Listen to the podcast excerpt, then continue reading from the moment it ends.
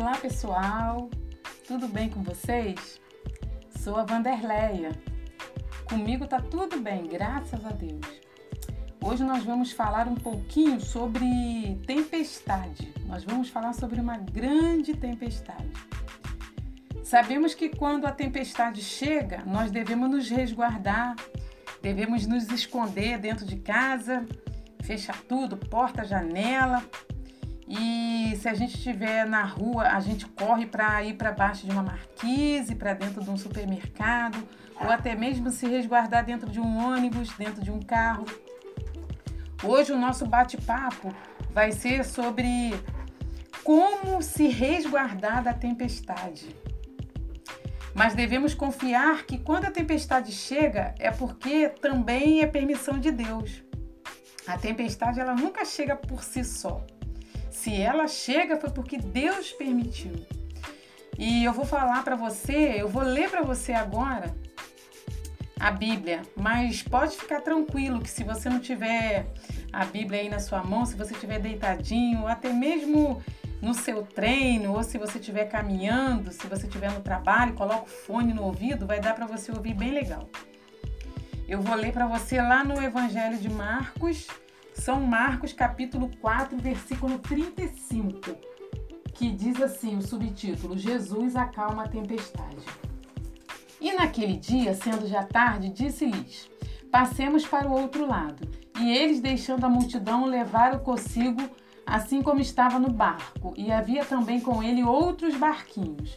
E levantou-se grande temporal de vento, e subiam as ondas por cima do barco, de maneira que ele já se enchia.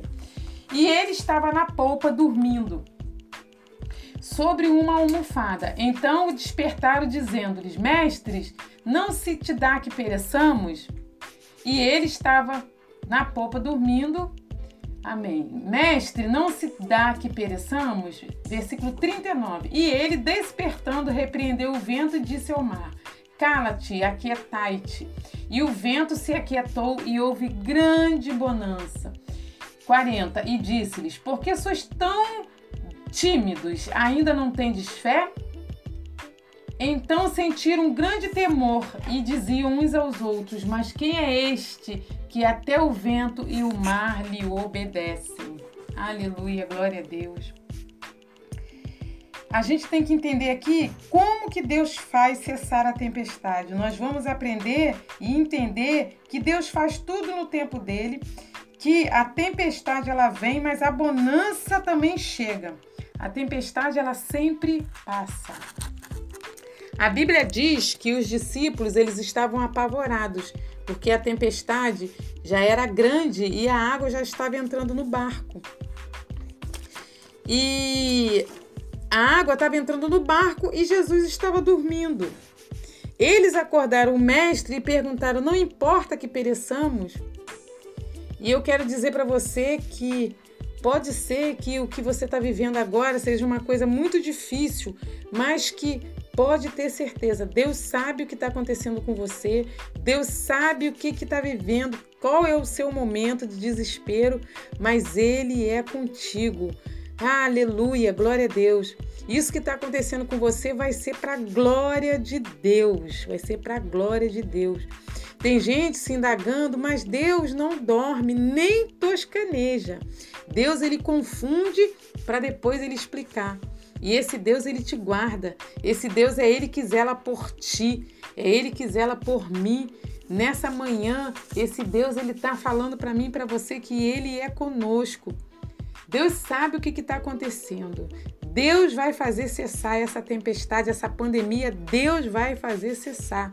Vai passar e você vai agradecer o grande livramento que Deus tem dado para tua família, o grande livramento que Deus tem dado para tua casa. Eu profetizo, Deus, nessa manhã, que Deus ele vai fazer o que for melhor para tua vida. Devemos confiar nesse Deus maravilhoso. Devemos confiar somente no Senhor Jesus. Viver em obediência. Obedeça obedeça. O Senhor fala nessa manhã de obediência, obedeça ao Senhor. Deus ele tem autoridade, toda autoridade também sobre o mar, sobre as águas, Deus tem autoridade sobre as forças da natureza. Aleluia. As tempestades não vêm para nos destruir. A tempestade, ela vem para nos fortalecer. E eu quero que você pense nessa manhã, se não existisse tempestade, quem você seria? Se não existisse tempestade, quem você seria? Porque é na luta que a gente luta, é na hora da luta que a gente luta. É na hora que a gente está fraco que a gente está forte. O que está impedindo de você ser essa pessoa que você gostaria de ser? O que está te impedindo de você ser essa pessoa? Você tem que ter fé e não ter medo, pois Deus tem todo o poder sobre o medo. Ah, Vanderleia, mas eu tô com medo. Tá com medo? Vai com medo assim mesmo. Ai, Diaconisa, eu morro de medo.